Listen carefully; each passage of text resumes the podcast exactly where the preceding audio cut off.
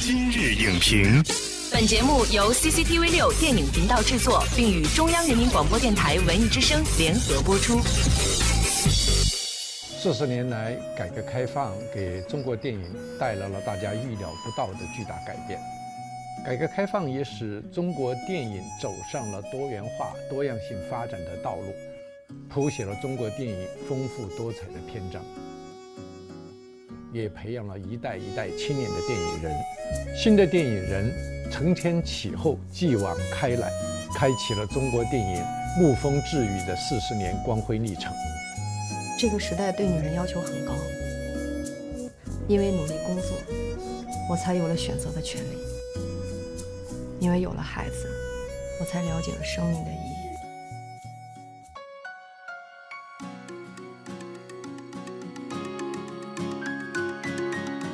当中国电影开始进入工业化发展的时候，电影的类型也越来越多样化。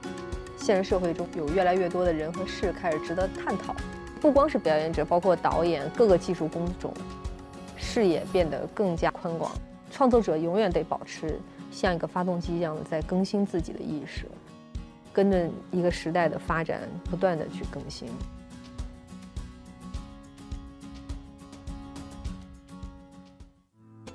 跟呃大家一起来讨论一下这个中国电影改革开放四十年之后，呃发生了一些改变，包括对你们的影响。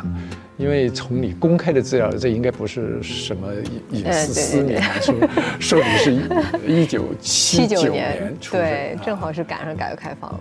你你从长辈或者从别的途径会觉得，七九年或者七九年之前中国是什么样子吗？我自己的回忆起来，就是那个时候。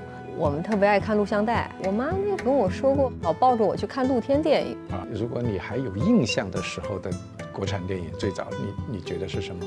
要说受影响的话，我童年的那些动画片的影响是非常深的，如数家珍，什么大闹天宫啊，然后天书奇谭啊，九色鹿啊，雪孩子呀，呃，哪吒闹海呀，还有什么什么狐狸与猎人，那一批动画片确实是对我们从小的那个。一个孩子的这个审美啊，就是他的趣味爱好的影响是很大的。像这个真人故事片有印象吗？就是你比较早记忆的国产的真人故事片，少林寺那些那些电影。对，那时候是小孩儿，就是对比较动作感强的电影。对，比如对一些情感类的《庐山恋》，就那些我们看我们就可能对不知道他在。他在点在哪里？对对对对对，要看父母看的那么的感动啊什么的，但对我们来讲好像就那时候还理解不了。你想，你七九年出生，等你等你能够能够去观赏电影的时候，已经又是十十来年以后的事情。是因为我十四岁就又来北京了，当然舞蹈学院也有个拉片室，我们也在那里会去看一些电影，中外的都会都有。可能大家。接触到四十年改革开放以后，四十年这些电影是不是还是上电影学院以后？对，因为你要做演员，大部分可能都都会有一个，呃，有一些明星对在自己心目当中有独特的魅力啊。就是你最早会觉得你想成为的，或者对你觉得特别有影影响的会有吗？啊，陈冲老师，男演员是李雪健老师，就是很有灵魂的演员。那你最早看看到陈冲演的最早的电影是什么？呃，应该是《末代皇帝》。那时候他是是青春勃发的。我们俩喜欢他的那个时间段是差了十几十几年。嗯。呃，因为我上大学的时候我是七七级的，所以陈冲是跟我同年，所以我看他当年从小花海外赤子，哎，觉得那么。青春而又成熟，那个时候她就很很有女性的特殊的魅力。是，后来我们俩还有一次有机会跟她合作了一次，还一起拍了一部电影叫《爱出色》，很多时候都是在默默的欣赏她。你是？我我叫汪小菲，我是来面试的。啊，小菲呀。包括我说雪健老师也是一样，我觉得能够塑造不同人物气质的演员其实是屈指可数的。就是在面对不同的角色的时候，他是可以去呈现出不同人物的气质的。这种方式和态度也也对我还是有很大的影响。我记得他，嗯，他曾经说，他说他每次去跟对手演戏的时候，呃，他会想好几种方式，他会先想对手演员能不能接得上。嗯嗯，像雪娟老师应该说对你的这种影响啊，可能他一个是表演的呃艺术理解，还有一些可能还是做人做为人，包括对待艺术这种态度。对对对，确实是个特别好的表演艺术家。嗯，这一代一代传承下来，对大家还是特别大的影响。你们那会儿应该是还有每周要放国产片的传统，上表演课的时候会用国产电影的经典影片来给大家做案例吗？会有那个《荆轲刺秦》，啊，荆轲刺秦荆轲刺秦陈凯歌导演对对导的，对我是特别喜欢那部电影，它很风格化那、那部影片，所有演员的表演，我是格外的喜欢，很像莎士比亚，很古典，他那个表演方式很古典。你们都听见了？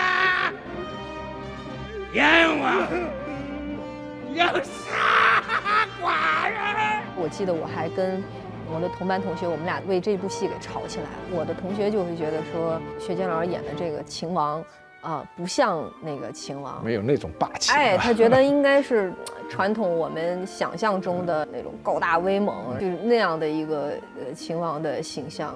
他是还是根据这个史料去，呃，去从造型上有去给薛建老做了一一个这种秦王的这个形象的设计。史书上这个秦王就是一个个头很矮、很阴冷的一个这样的人。我们两个表演系的学生为了这个角色吵得不可开交，但是那个时候上学的时候，经常会有这种对表演的讨论，嗯，都是很珍贵的。从《武林外传》开始，就是你对角色的理解，嗯对吧？因为你成了那个角色，你会觉得我该这样表达，嗯我不该那样表达。这种形态还是挺少见的。喜剧假定性这么强，嗯从剧作表演都很不一样。大家一是不是还是有一个接受这样一个新的美学形态和表现形态的一个转换过程？嗯，那个也是一个团体的合作才能达到那样的一个默契度。就是它喜剧嘛，然后它又相对比较夸张，它解放了我的天性。嗯，喜剧确实解放了我的天性。关键是在于我们在所有《武林外传》的这个表演当中，我们所有的情感细节反应都是非常真实的，没有说硬要讨你笑或者怎么样。我想这也是《武林外传》成功的地方。当我在遇到某一个契机，比如像演员他某遇到某一个角色的时候，这个角色可能像把钥匙，就会把他身体里头另外一个部分给打开了。还是狗！等你出道的时候，嗯就已经赶上中国电影向这种多元化方向发展的这种大好时机。对啊虽，然你演过演过好些这种带有幻想的题材的电影，对，因为我自己很爱看科幻题材的电影，开始拍这一类电影的时候，我才发现原来拍起来这么的 这么的艰难。本栏目视频内容，请关注 CCTV 六电影频道，周一到周五每晚十点档《今